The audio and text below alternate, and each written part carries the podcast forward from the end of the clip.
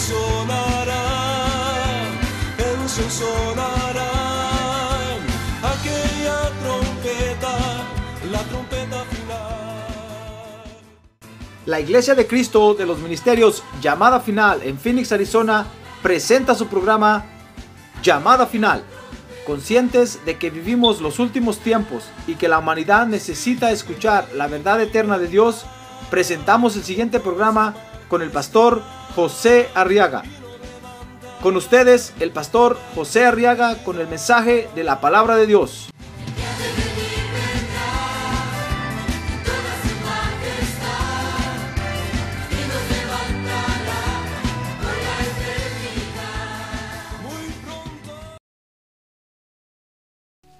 Evangelio de San Mateo, capítulo 12. Dice la Biblia, verso 36. Y yo os digo, está hablando el Señor Jesús, que de toda palabra vana que hablen los hombres, darán cuenta de ella en el día del juicio. Dice el verso 37, porque por tus palabras serás justificado y por tus palabras serás condenado. Muy bien, quiero que vea conmigo ahora en estos versos que el Señor Jesús les, les está enseñando a sus seguidores. Usted es seguidor de Jesús, ¿verdad? Muy bien. Les está enseñando, dice el verso 36, acerca de las palabras vanas. Y dice ahí que de toda palabra vana que hablen los hombres, ahí, ahí, está hablando de los hombres en general, creyentes y no creyentes. De toda palabra vana que hablemos aquí en la tierra, hermano, vamos a dar cuenta de ella en el día del juicio. Tal vez alguien podrá decir, pastor, pero ¿será posible que Dios va a tener tiempo para estar oyendo o estar recordando todas las palabras? solo con los chinos tendría para pasarse una eternidad. ¿Sabe cuántos son los chinos? La nación más grande del mundo. En habitantes. Pues fíjese que para Dios eso no es imposible. Ya ve que ahora con la, con la, con la tecnología que conocemos en una cosita así chiquita puede, pueden caber millones de millones de datos de información. Imagínense qué tendrá Dios en el cielo, hermano. Pero lo cierto de todo, cuando el Señor Jesucristo regrese, se lo voy a, se lo voy a enseñar. Lo cierto de todo, hermano, es que vamos a dar cuenta de todas las palabras que hablamos aquí. Dios nos ha dado boca, no, no de balde, sino que nos ha dado boca y, y nos ha puesto un lenguaje en la boca para comunicarnos, para expresarnos pero de todo lo que hablemos, vamos a dar cuentas. Ahora que tiene un lado, usted va a dar cuentas, hermano. No crea que se va a escapar.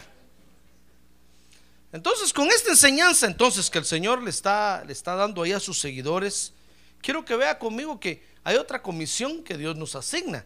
Y es la comisión de hablar correctamente. A ver, diga conmigo, hablar correctamente. tenemos que aprender a hablar correctamente, hermano. Y no me estoy refiriendo a que tal vez nosotros que hablamos el idioma español en un país lo hablan de una forma, en otro país de otra forma. No estoy hablando de, de la semántica. No, porque si fuera así, todos tendríamos que hablar como los españoles.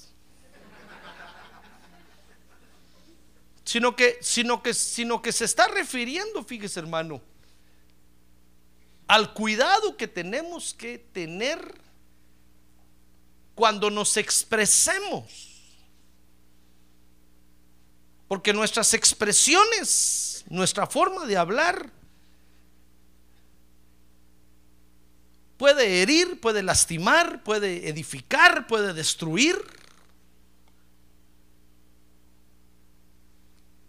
Fíjese que con esta comisión que, vamos a, a poner por obra, vamos a dar a conocer la clase de personas que somos. Por eso tenemos que aprender a hablar correctamente, hermano. Porque el Señor está muy interesado que con nuestra forma de hablar, fíjese, mucha gente venga al arrepentimiento y entre al Evangelio.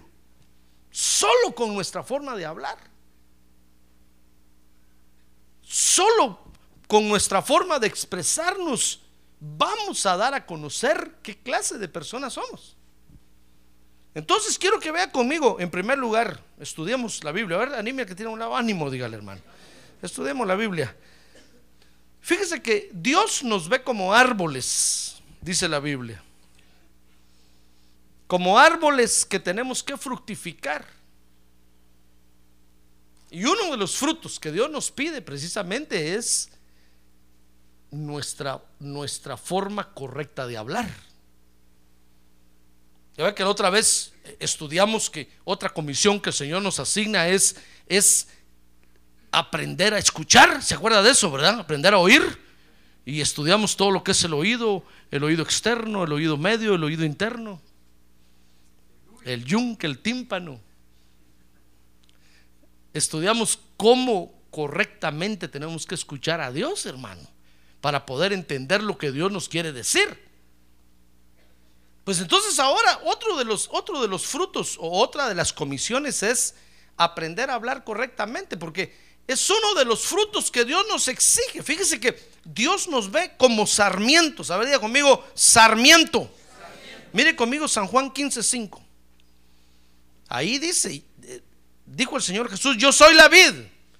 ¿Y vosotros los qué? Ah, no, léalo recio. ¿Y vosotros los qué? Vosotros, dice esta versión, los sarmientos. Otra versión dice los pámpanos. Entonces dice, el que permanece en mí, yo en él, ese da mucho fruto. Porque separados de mí, nada podéis hacer. Entonces mire cómo Dios nos ve como árboles. La vid es el árbol que produce la uva. ¿Sabe usted eso, verdad? Y el sarmiento es la rama, es la rama de la vid.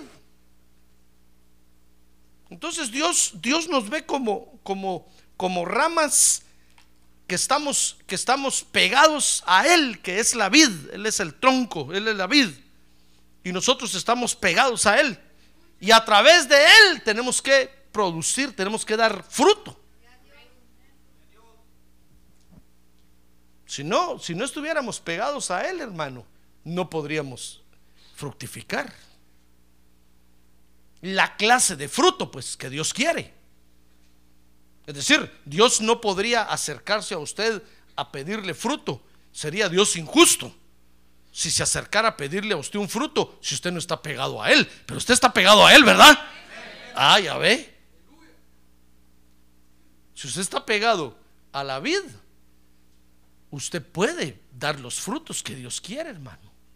Es más, Dios se va a acercar a exigirle los frutos que Él quiere que usted dé, porque usted está en capacidad de darlos.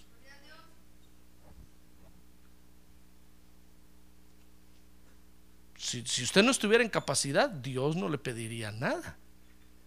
Por ejemplo, a los pecadores, Dios no le pide a los pecadores que hablen correctamente, hermano, porque Dios sabe que no pueden. Es como, es como al chaparrito que usted le dijera, chaparrito, crece. Le he dicho ese ejemplo otras veces, ¿verdad? Pero es el ejemplo que más me gusta, hermano. Y el pobre chaparro dijera, este me pide que crezca, ya no crezco. Pero si ya tiene 40, 50, 60 años, ya no va a crecer. Fíjese que el hombre deja de crecer a, los 18, 20 años de edad.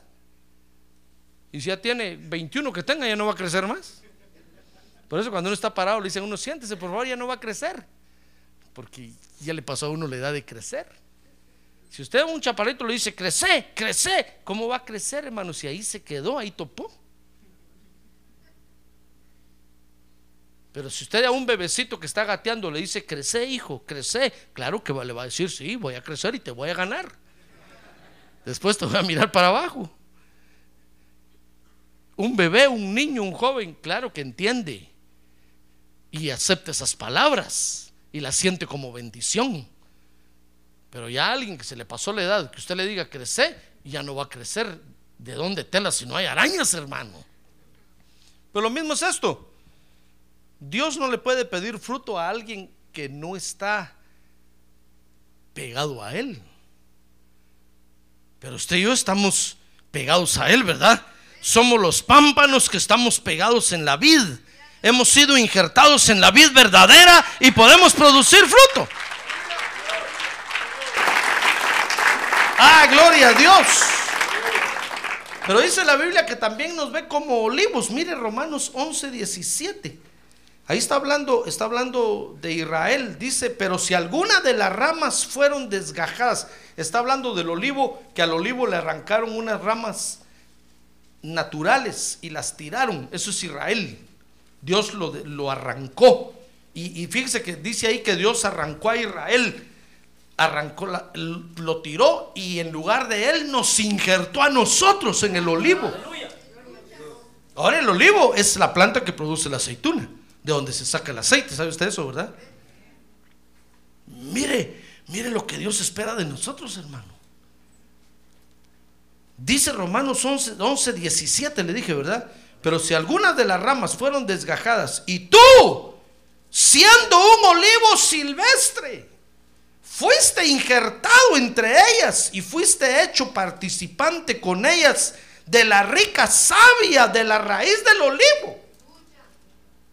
¿Sabe qué hizo Dios, hermano? Cuando vio que Israel, oiga, Israel no daba el fruto que él esperaba, los arrancó. Y en lugar de ellos, lo agarró a usted que era un olivo silvestre, un olivo salvaje.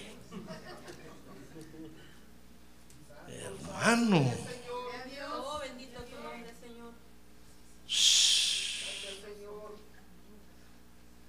Usted venía de los mayas, de los aztecas, hermano.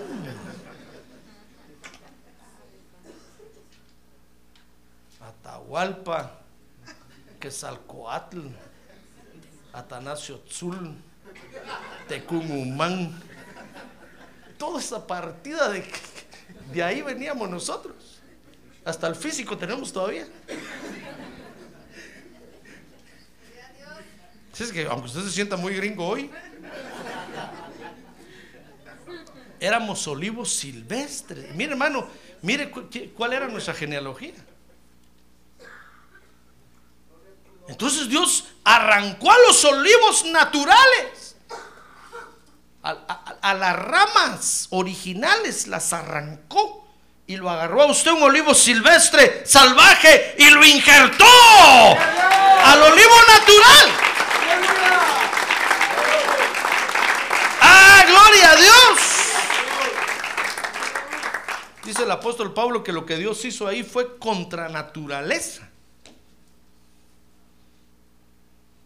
Un olivo silvestre injertado en un olivo natural. Por eso es que nosotros no podemos decir ahora, Dios, es que yo no puedo hablar de otra forma. De vez en cuando se me salen dos que tres por ahí. No. Eso éramos antes, hermano. Antes éramos salvajes. Teníamos unas expresiones horribles. De, una vez, fíjese que yo conté, de cada diez palabras que yo decía, decía nueve malas, hermano. Y una medio buena.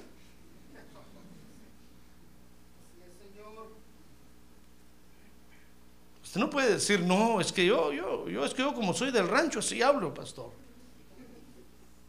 No, no, no, no. Usted ahora ha sido injertado al olivo natural y usted puede ahora cambiar su forma de expresarse, su forma de hablar.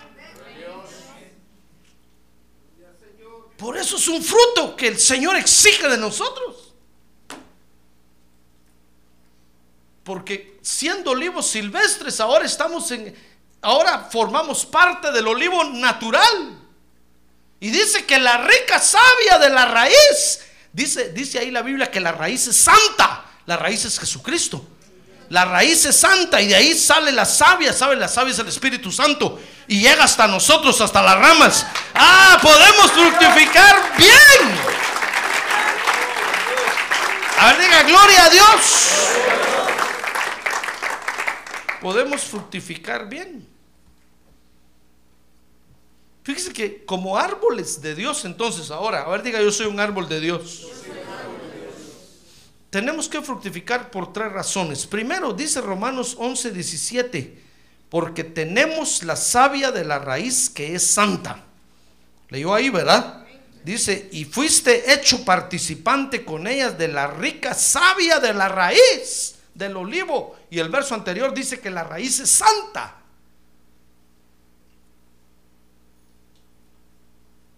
Entonces podemos fructificar bien. Porque el fruto no depende de usted. El fruto depende de la raíz. En todo árbol, miren, los que conocen de agricultura saben eso, que el fruto no depende de la rama, sino de la raíz, de donde sale la savia que llega hasta la rama. La rama solo detiene el fruto. Por eso es que podemos fructificar, porque el fruto viene de la raíz, que es Dios. Usted lo único que tiene que hacer es mostrar el fruto, hermano. ¿Le cuesta eso? A ver, pregúntale que tiene un lado, ¿le cuesta eso, hermano? ¿Le cuesta eso? Eso no cuesta. Ya ve que, ya ve que en la vid los, los pámpanos hasta, hasta horquetas les, le ponen ahí varas y lo detienen porque ha visto que el, la vid se extiende en las ramas así, ¿verdad? ¿Ha visto eso o no ha visto eso? Y hasta con horquetas, lo, con, ¿cómo le llaman usted? Horqueta, vara, ¿cómo le llama? Bueno, lo detienen para que pueda detener el, fruto, para que cuando salgan las, las uvas puedan, puedan pueda aguantar la rama. No es de usted que va a fructificar, es de la raíz que es santa. Entonces podemos fructificar primero porque tenemos la savia de la raíz que es santa. En segundo lugar dice San Juan 15:4, porque ahora permanecemos en la vida verdadera. Mire, dice, permaneced en mí o en vosotros, como el sarmiento no puede dar fruto, o el pámpano no puede dar fruto por sí mismo, mire, ahí, es lo que le estoy diciendo, mire, si no permanece en la vida, así tampoco vosotros, si no permanecéis en mí. Usted está en Cristo, ¿verdad? Ahora levante su mano y diga, yo estoy en Cristo. Ahora diga que tiene un lado, hermano, yo estoy en Cristo. si estamos esta noche aquí es porque estamos en Cristo. Bueno, entonces podemos fructificar porque ahora permanece, entonces permanecemos en la vid verdadera. Y en tercer lugar, fíjese, tenemos que fructificar porque dice San Juan 15, 1 y 2, porque el Padre es el viñador que hoy nos cuida, hermano. Mire San Juan 15, 1 y 2, dice, yo soy la vid verdadera, dijo el Señor Jesús. Y dijo, y mi Padre es quién? El labrador. Es el viñador. Mire, si usted no fructifica, usted le está diciendo a Dios mentiroso, mal labrador, mal cuidador. Los que me enseñan la Biblia no me la enseñan bien. Esos pastores que levantas son feos, no hacen nada. Oiga lo que le está diciendo a Dios. ¿Se atrevería usted a decirle a Dios eso? Yo no, hermano. Yo no. Porque Dios nos cuida porque nos conoce. ¿Sabe cómo es esto? Como el dicho aquel que dice afuera que así como es el sapo, hace la pedrada. Usted tiene el pastor que necesita tener. Tal vez usted dijera, no, Señor, si yo tuviera un pastorazazazo, sería diferente. No, no, no. Yo soy su pastor ahorita y yo soy el que usted necesita tener ahorita. Y punto. El día que usted necesite un pastarosasasazo, Dios lo va a llevar por allá y le va a dar ese pastarosasasazo. Yo un día fui a predicar yo a la iglesia central y cuando terminé de predicar yo me bajé del púlpito y, estaban los hermanos orando ahí de rodillas y yo bajé y, cuando bajé un hermano le dice al otro así de rodillas, si este hermano fuera nuestro pastor aquí, ¿cómo estaríamos? ¡Wow! Dije yo brinqué así hermano del susto. Dije rechazo eso en el nombre de Jesús. Yo me fui a sentar y yo dije, Señor, perdona a estos, por favor. Si aquí un apóstol les predica la palabra, ¿qué más quieren? ¿Y quieren que venga yo? ¿Qué voy a venir a hacer aquí? Los voy a matar de hambre, acostumbrados a lo que están estos a comer todos los días. Hermano, que nosotros vivimos pensando, si estuviera en la iglesia de, de no sé dónde, sería bueno estaría diferente. No, usted está en el lugar donde Dios lo puso y es esto lo que ahorita necesita. Aprovechelo, aliméntese. ¡Ah, gloria a Dios! No tenga pena. El día, el día que usted necesite algo, algo diferente o otra cosa, Dios, Dios se lo va a llevar. A las 3 de la mañana van a estar unos hombres de verde, así como yo, tocando la puerta de su casa. Lo van a agarrar y se lo van a llevar, hermano. Allá va a parar usted en otra iglesia. Entonces va a decir, ah, bueno, entonces este pastor necesito yo hoy. Entonces voy a aprender y, y voy a aprovechar todo lo que este me pueda dar. Porque Dios hoy me trajo aquí. Amén. Pero como estamos aquí, ¿verdad? Aquí estamos y no nos vamos. Entonces, tenemos que aprovechar lo que Dios nos da, hermano. Entonces, es el Padre el viñador, es el Padre labrador. ¿Cómo no vamos a fructificar? Entonces, tenemos que fructificar por tres razones. Primero, porque tenemos la savia de la raíz que es santa. ¿Alguien duda eso? Segundo, porque ahora permanecemos en la vid verdadera. Jesucristo es la vid verdadera. Y tercero, porque el Padre es el labrador, hermano. Si usted lee ahí San Juan 15 va a ver que el Señor dice, mi Padre es el que poda la planta. Cuando Él lo mira a usted muy peludo, shh, lo recorta. Cuando Él lo mira muy lanudo, le quita la lana. ¿Y sabe para qué? Para que dice ahí, para que usted fructifique más. La poda es para que la planta se ponga más hermosa. No es para matar a la planta. Entonces podemos fructificar. A ver, diga conmigo, yo puedo fructificar. A ver, diga, claro que yo puedo fructificar. A ver, diga, yo voy a fructificar. A ver, diga, yo estoy fructificando ya.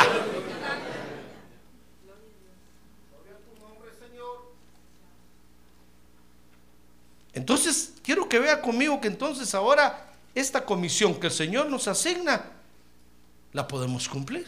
Facilito. Fácil.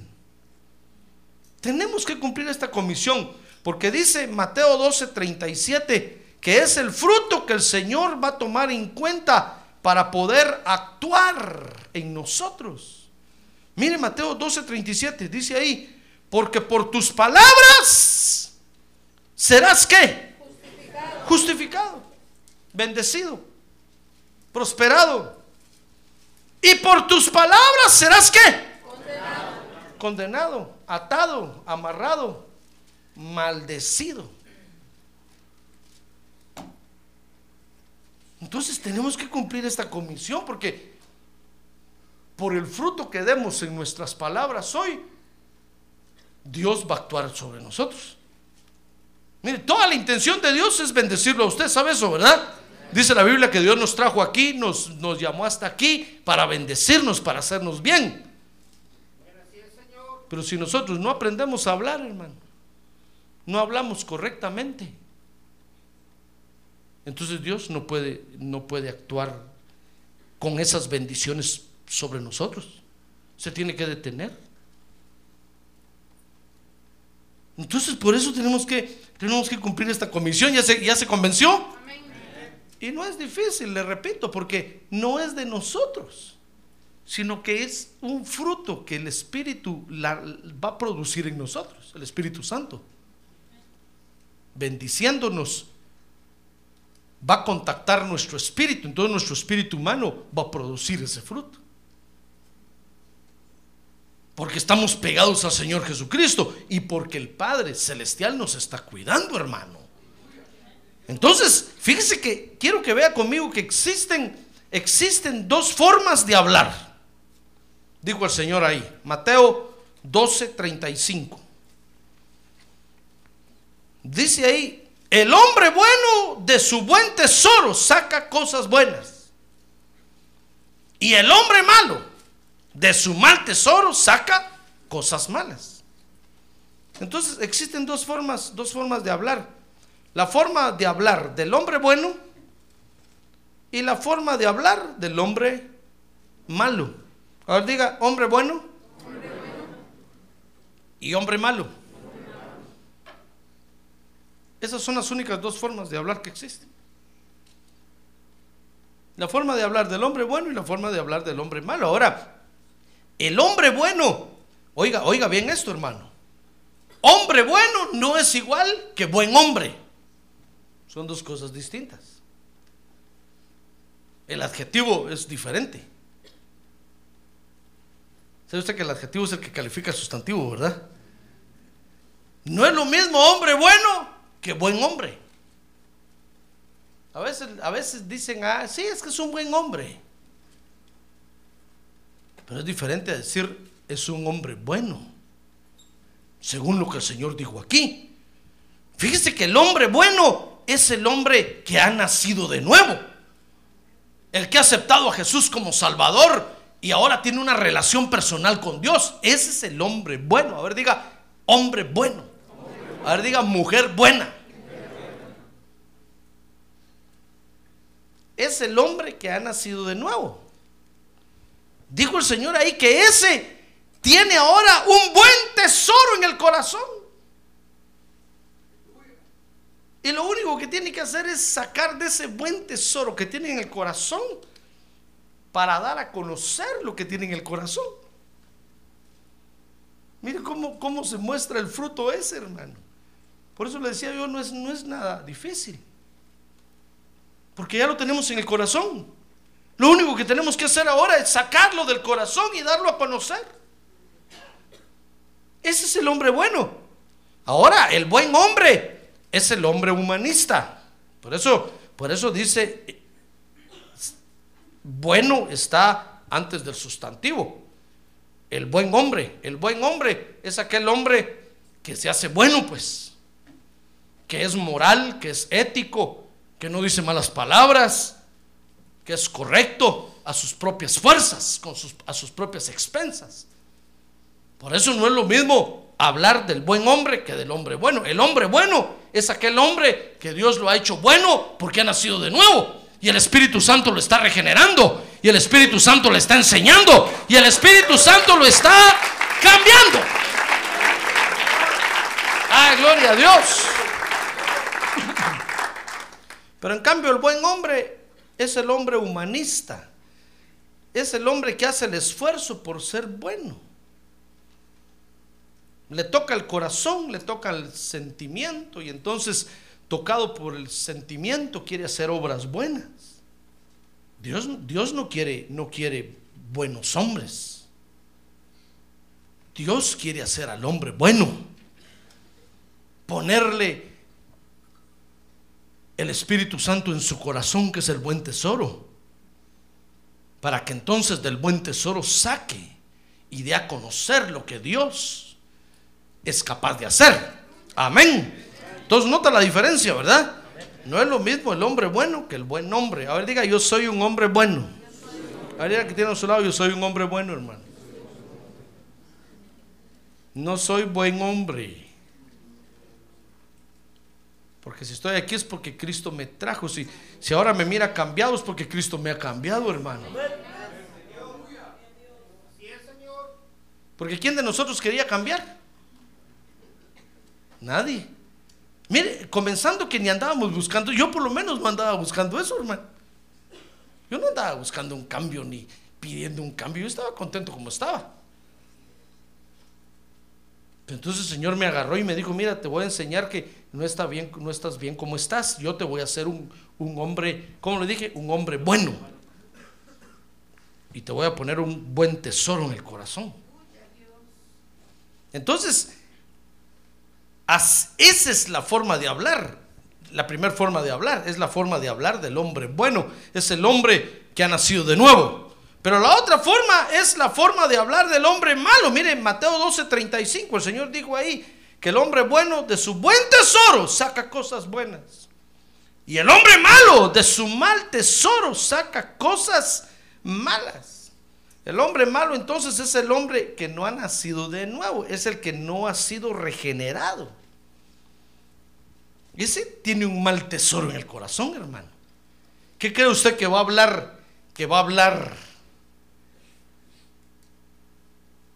Lo que va a hablar es todo lo malo que tiene en el corazón. Por eso, por eso, no hable usted como los otros hablan, hermano. Esos, hablan así porque tienen un mal tesoro en el corazón. Yo ve que cuando uno es joven, uno, uno quiere, uno es dado, muy dado a imitar lo que uno ve en la escuela, en el mundo. Y, a veces en el mundo hay gente, hay gente hermano mala y uno quiere ser como ellos.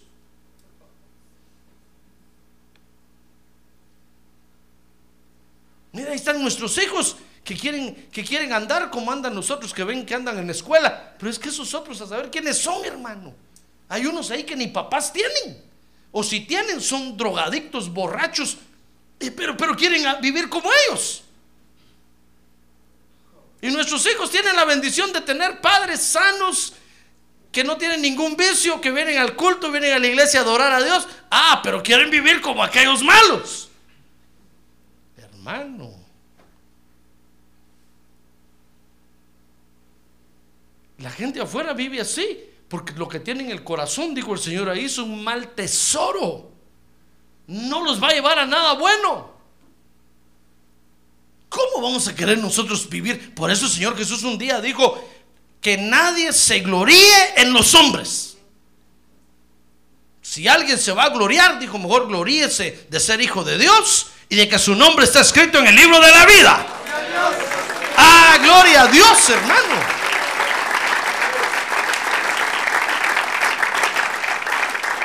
Porque nosotros queremos ser como los que tienen el mal tesoro en el corazón.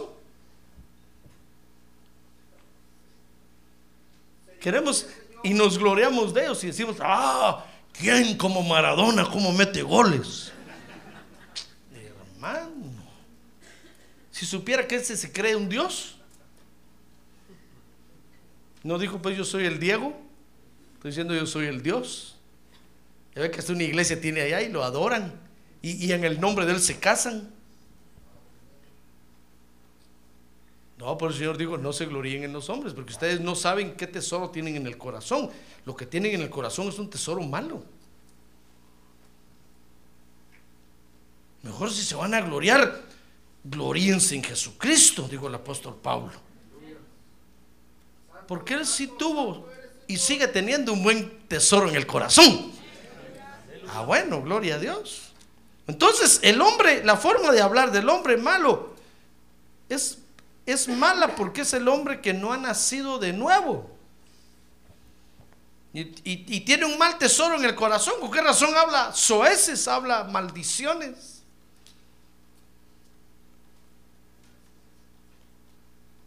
Por eso un día dijo el apóstol Pablo, ten cuidado porque las malas conversaciones, ¿qué? Corrompen las buenas costumbres. Cuando usted oiga que alguien está hablando ahí, está hablando maldición, mejor dé la vuelta y váyase, hermano. Diga usted, no, con esas palabras no hablo yo con nadie. Si van a hablar conmigo, por favor, dejen de decir maldiciones, hombre.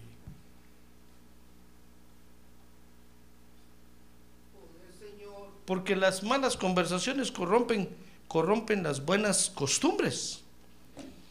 Ahora, Dios espera que nosotros entonces hablemos correctamente, amén. No porque seamos buenos hombres, sino porque somos hombres buenos. Y tenemos un buen tesoro en el corazón que Dios nos ha puesto. Ah, gloria a Dios, gloria a Dios. Gloria a Dios.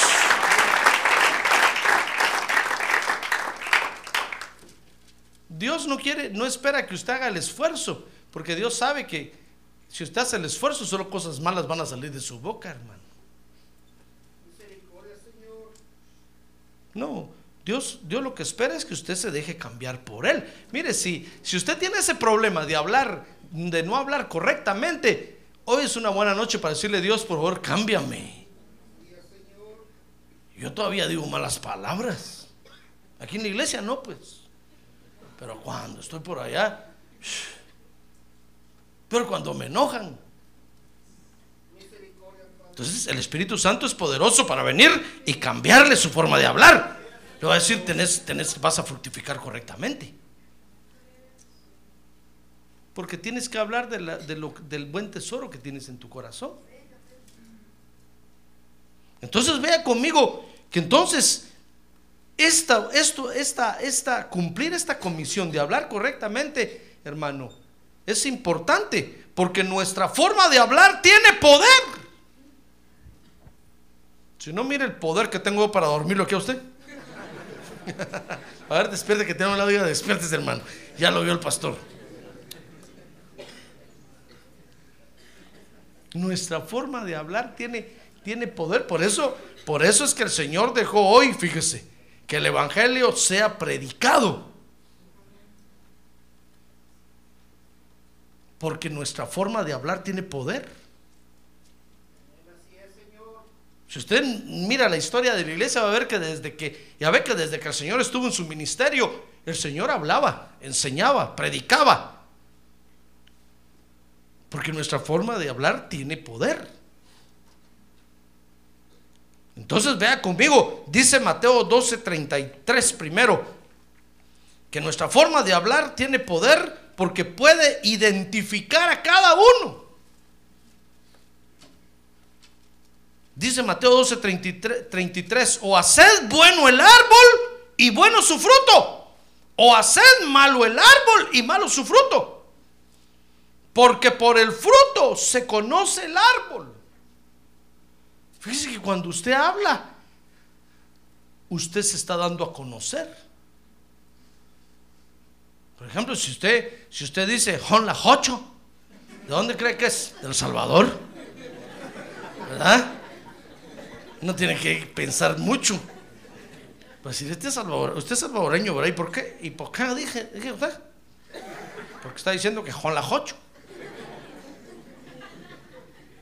Pero si usted dice, son las 8, 8, 88. Si usted dice, la cachucha, ¿de dónde cree que es del norte de México? ¿No? Si usted es del norte de México. ¿Es de Sonora o de Sinaloa o de por ahí? ¿De Chihuahua? de Chihuahua. ¿Ya ve que nuestra forma de hablar nos identifica? Si usted dice, bueno, pues. este es de Guatemala. Pues, a vaya. Este es de Guatemala. Oye, ¿cómo habla? ¿Verdad? Porque nuestra forma de hablar tiene poder, nos identifica. Por más que usted diga que es gringo, en el acento se le, ve que no habla bien inglés, hermano. Aunque se la nariz, Mr. Thank you very much. Este, ¿Este de dónde es? ¿Verdad? Si usted dice water, este es inglés, dicen. Este no es de Estados Unidos, porque en Estados Unidos dicen water. Y los negritos dicen, guau. Cuando usted dice, give me water, please, dice, este es africano. Si dice, give me water, please, dice, este es inglés. Dice, give me water, este es americano, dice. ¿Ya ve que nuestra forma de hablar nos identifica? Tiene poder. Tiene poder. Entonces el Señor dijo, ahí tengan cuidado porque lo que ustedes hablen por lo que ustedes hablen, se van a dar a conocer qué clase de árboles son.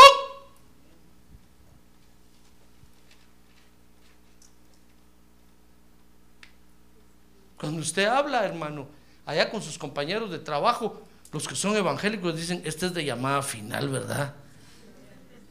¿Y por qué dice usted? Pero si como ellos hablas, así como hablan todos los de esa iglesia, si hablas, ay, si no, gloria a Dios tengo identidad. No me pierdo en cualquier lado. Entonces, Señor, digo, tengan cuidado porque el fruto, se, por el fruto se conoce el árbol. Entonces nosotros tenemos, como tenemos el buen tesoro en el corazón, tenemos que hablar correctamente, hermano. Tenemos que hablar del buen tesoro que tenemos en el corazón. No podemos darnos el lujo de hablar mal. Mire hermano, hablar mal es fácil. Hablar malas palabras es lo más fácil que hay para nosotros. Pero hablar lo bueno, lo correcto, de acuerdo al tesoro que tenemos en el corazón, como es de difícil. Pero tenemos que esforzarnos.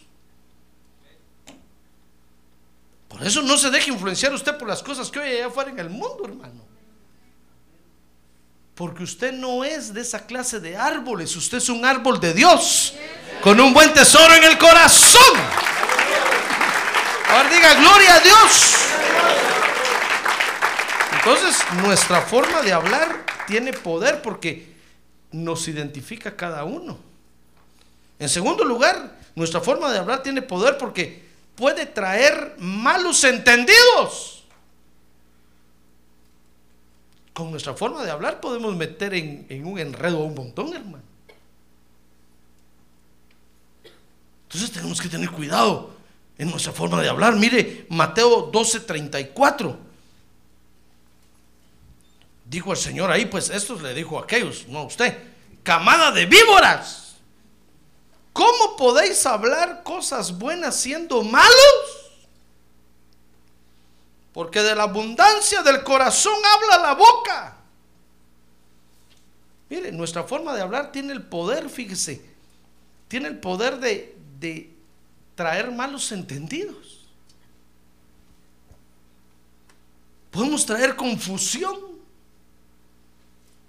Entonces tenemos que tener cuidado lo que hablamos, hermano. Por eso, mire, cuando, cuando hay un malentendido, lo que tenemos que hacer es corregirlo inmediatamente. Cuando usted está hablando con alguien y entonces y da la vuelta y se va y de repente le van a contar allá, fíjate que dice fulanito que estabas hablando allá, que dijiste esto y esto y esto. Hermano, y usted no dijo eso, dé la vuelta inmediatamente y llámelo y diga, vení para acá, fulanito. Yo no dije eso. ¿Eso entendiste tú? Así, sí, eso entendiste, eso dijiste. Y usted, no, no, no. Vengo para aclarar el asunto. Yo no dije eso, yo dije esto y esto y esto. Porque si nosotros no hablamos correctamente, el diablo se va a aprovechar de nosotros, hermano. Y el diablo se aprovecha de los malos entendidos para meternos en problemas, para meternos en líos, para ponernos unos contra otros.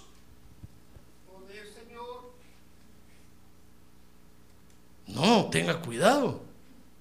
Por eso cuando yo predico aquí digo algo, digo no sé nada de nadie. No tengo ahorita a nadie en mente, pues, aunque sé muchas cosas de usted. Lo que digo no lo estoy diciendo por usted. No estoy predicando y diciendo, a ver, me voy a echar esta solo porque ahí está, ahí está, ahí está, ya lo vi. ¿Y usted? No, no, no, no, no, Dios me libre. No, no, no. Yo lo digo porque el Espíritu Santo me lo, me, lo, me lo, recuerda, entonces yo le digo, tengo que hablar esto, hermano, lo tengo que hablar, porque es parte de la enseñanza. Perdone si usted se siente aludido, pero no lo estoy diciendo por usted, es parte, y entonces yo lo hablo. Como aquella vez que yo estaba predicando, puse un ejemplo, no sé qué estaba yo enseñando, hermano. Yo dije, como los hermanos que andan con sus botas de cuero y sus pantalones de lona, y caminé así. Después del culto había un hermano parado y esperándome, hermano. Dije, hermano, ¿cómo está? Pastor, vengo a hablar con usted. ¿Por qué habló de las botas de cuero y los pantalones de mezclilla?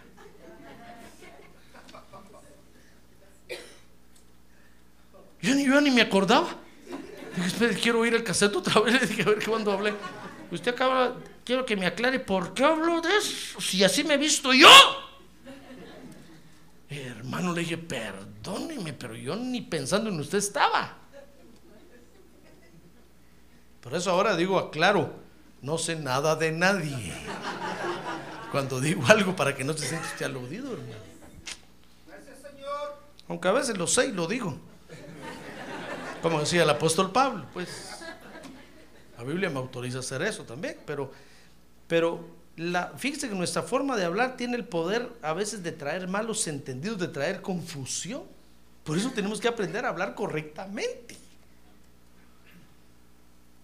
Y cuando alguien entienda otra cosa ahí rara, nuestra obligación es ir y aclarar, hermano. Porque si no el problema se hace y el diablo se aprovecha de eso para ponernos unos contra otros. ¿Verdad? No le pongo más ejemplos, mejor, mejor vea conmigo la el poder que tiene nuestra forma de hablar. Mateo 12, 36. Dice ahí que nuestra forma de hablar puede llevarnos a hablar vanamente. Mire, Mateo 12, 36. ¿O qué- 12 qué le dije? 36, sí, 12, 36. Y yo os digo que de toda palabra vana que hablen los hombres, sea hombres buenos o hombres malos, darán cuenta de ella en el día del juicio. ¿Sabe por qué?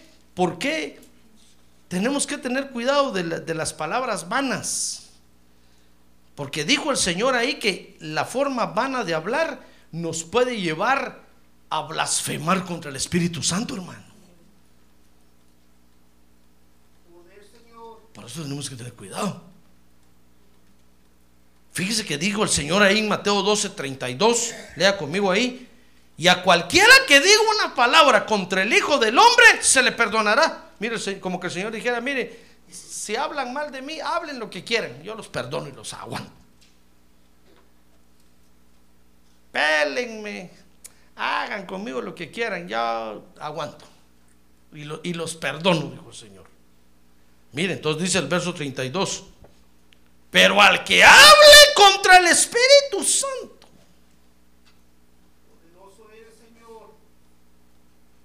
Es como aquel que dice, mira, habla- de- de- decime a mí lo que querrás, pero no me mentes a mi mamá. Porque si la mencionas, te rompo la cabeza. ¿Ha oído eso, verdad? Eso está diciendo el Señor. Miren, hablen de mí lo que quieran.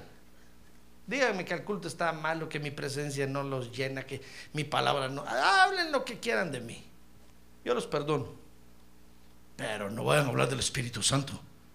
Porque si los oigo hablar mal del Espíritu Santo, oiga lo que dijo.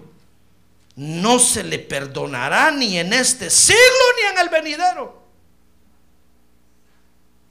Está diciendo no se les va a perdonar ahorita en esta, en esta dispensación de gracia ni en el milenio.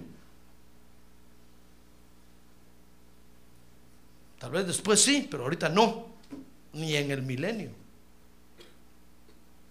Entonces, tenemos que tener cuidado de las palabras vanas, porque nos podemos de repente llegar al extremo de hablar mal contra el Espíritu Santo, hermano. Por eso tenemos que aprender a hablar correctamente. Mire, usted tiene que hablar del tesoro que Dios le ha puesto en el corazón. Usted tiene que hablar de lo que Cristo hace por usted. Usted no tiene que hablar mal de la iglesia, ni, porque si usted empieza hablando mal de la iglesia y empieza, no, es que ese, ese pastor solo de vacaciones se va.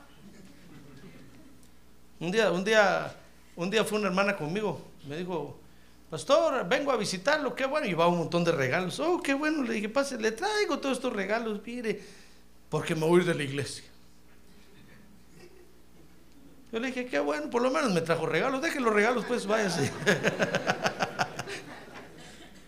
Yo le dije, ¿por qué se va a ir? Porque ni, en ninguna iglesia había visto yo que un pastor se fuera tanto tiempo de vacaciones como está. Wow, dije yo. Y no soy perro, solo wow, de susto.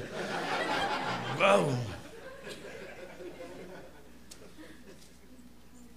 Yo dije, ya ni que esta hermana me estuviera pagando mis vacaciones.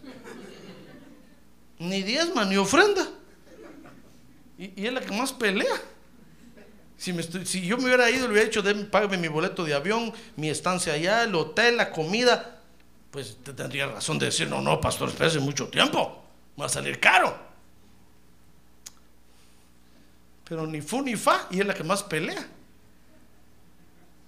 Nosotros podemos comenzar hablando de repente mal de la iglesia, mal del pastor, como este ejemplo que le puse. Podemos hablar mal de los miembros, podemos, pero tenga cuidado, porque de repente puede llegar al límite, al extremo de hablar mal del Espíritu Santo. Entonces lo van a poner ahí en cuarentena. No se lo van a perdonar ahorita ni en el milenio. Después en la eternidad tal vez, que es otro ciclo diferente a este. Por eso tenemos que tener cuidado, porque nuestras palabras tienen poder, hermano. No le digo que hablar mal es fácil. Hablar mal es fácil. Para nosotros, los hombres de la tierra, pecadores, es fácil. Es facilito. Y qué rico se siente. Pelar a alguien, qué rico se, hasta se saborea uno, hermano. Mm. Después a uno pensando qué rica la que me eché ahí, ¿verdad? Qué rico se sintió. Porque para nosotros eso es fácil. Insultar a alguien es fácil, porque somos pecadores.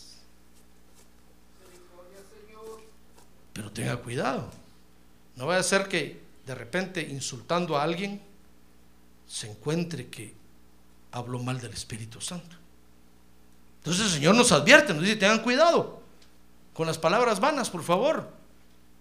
Porque eso los va a llevar. El objetivo, mire, el objetivo de hablar mal, ¿sabe cuál es? Es insultar al Espíritu Santo, en otras palabras. Aunque usted no lo crea. Aunque usted me diga, no, pastor, ¿cómo va a ser eso? Ni modo que los que hablan mal allá afuera en el mundo, su objetivo final es insultar al Espíritu Santo. Yes. Ese es su objetivo final. Lo que pasa es que ellos no lo entienden ahorita. Pero su objetivo final es llegar a hablar mal del Espíritu Santo. Entonces nosotros no tenemos que hablar vanamente, hermano. Tenemos que aprender a hablar. Porque si no vamos a llegar al extremo de repente de insultar al Espíritu Santo de Dios. Por eso cuando se trate de hablar mal, tenga cuidado. Sepa que es una nuestra debilidad esa. Usted tiene que decir, no, no, no, no, esa es una mi debilidad. Si yo hablo mal ahorita, ya no voy a parar. Si hablo mal de este hermano ahorita, voy a seguir después con este otro, después con este otro, después con este otro. De repente de toda la iglesia junta me la voy a echar.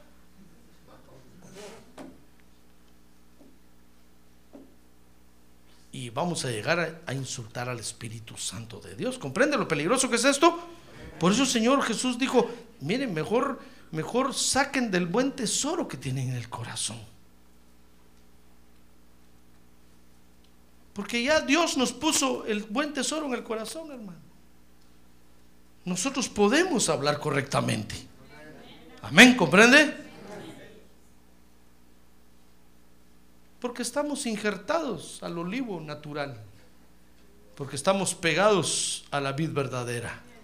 Y porque el Padre Santo cuida ahora de nosotros. Muy bien, entonces miren, nuestra forma de hablar tiene poder. Dice Mateo 12, 37.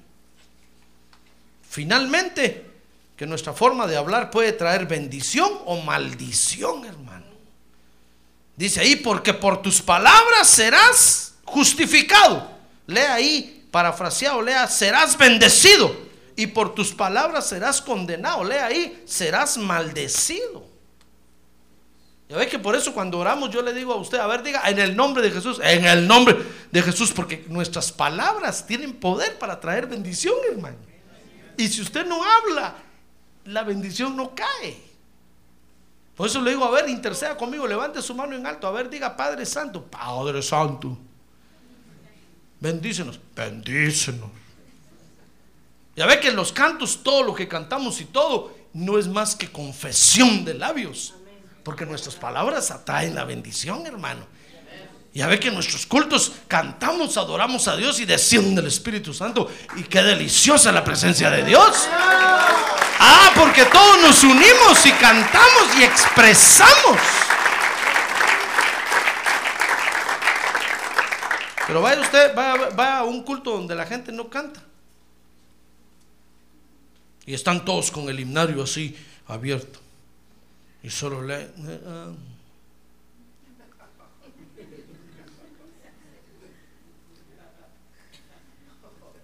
No se siente nada, hermano. Sueño se siente. Pero cuando todos cantamos aquí y el que dirige dice, hermano, levanta las manos y usted levanta sus manos. A ver, diga, victoria, victoria. El mundo espiritual se mueve. Porque nuestra confesión tiene poder, puede atraer la bendición de Dios. Ah, gloria a Dios. Ya ve que por eso cuando el Espíritu Santo me inquieta a mí, oramos por la iglesia y rechazamos toda palabra de maldición que, haya, que alguien haya dicho.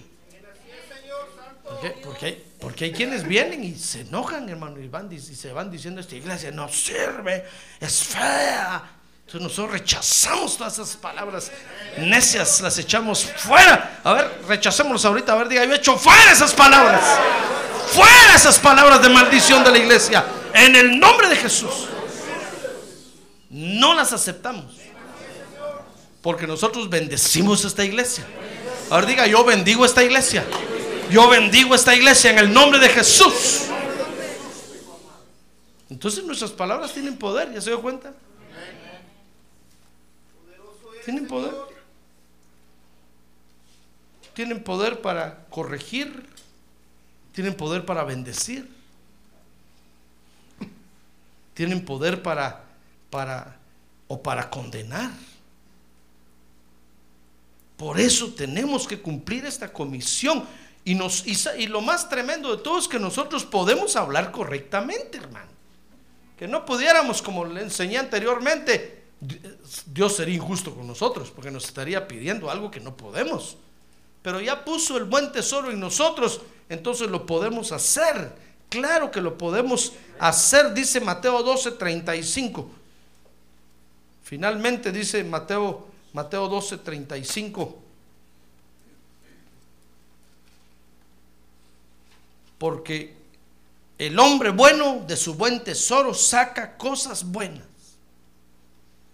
Y nosotros ahora somos hombres buenos, hermano. Cambiados por la sangre de Cristo.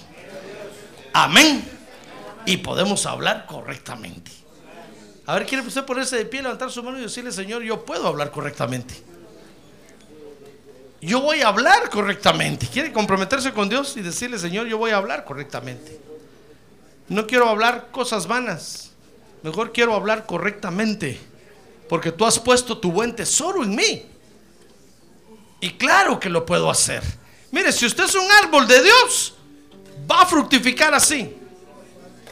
Porque Dios ya puso de su buen tesoro en su corazón y vamos a glorificar el nombre de Dios hablando correctamente. A ver, ¿quiere repetir conmigo? Gracias Señor por ese buen tesoro que has puesto en mi corazón. Yo rechazo de mi vida toda palabra de maldición, toda mala palabra, la saco de mi mente, le echo fuera de mis pensamientos, fuera de mis razonamientos, fuera de mi memoria. A ver, diga, yo borro esa memoria ahorita en el nombre de Jesús. Porque ahora voy a hablar correctamente. Porque tengo el buen tesoro en mi corazón. Padre, te damos gracias hoy por tu palabra y por esta nueva comisión que nos asignas para cumplir. Vamos a hablar correctamente, Señor, porque ahora somos tus árboles. Es cierto que antes éramos salvajes, es cierto que antes éramos silvestres, pero ahora somos del olivo natural y de tu rica savia nos alimentas, oh Dios. Y el fruto va a fluir, el fruto va a fluir para gloria de tu nombre. Porque vamos a tener en nuestros labios fruto que confiesa tu nombre. Vamos a tener palabra de alabanza para ti, palabra de exaltación para ti. Gracias Señor. Quiere darle gracias a Dios, dígale gracias Señor, porque yo soy de tu árbol y voy a fructificar correctamente. Gracias Señor.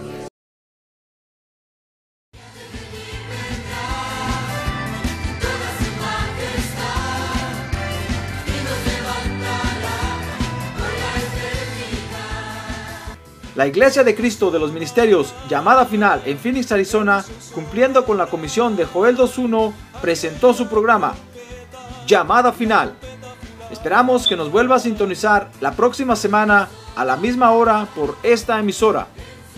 Los invitamos a nuestras reuniones en el 6023 Norte 71 Drive, esquina con Bethany Home Road. Para mayor información puede llamarnos al 623-934-1259 o visitarnos en la internet al www.llamadafinalphoenix.com.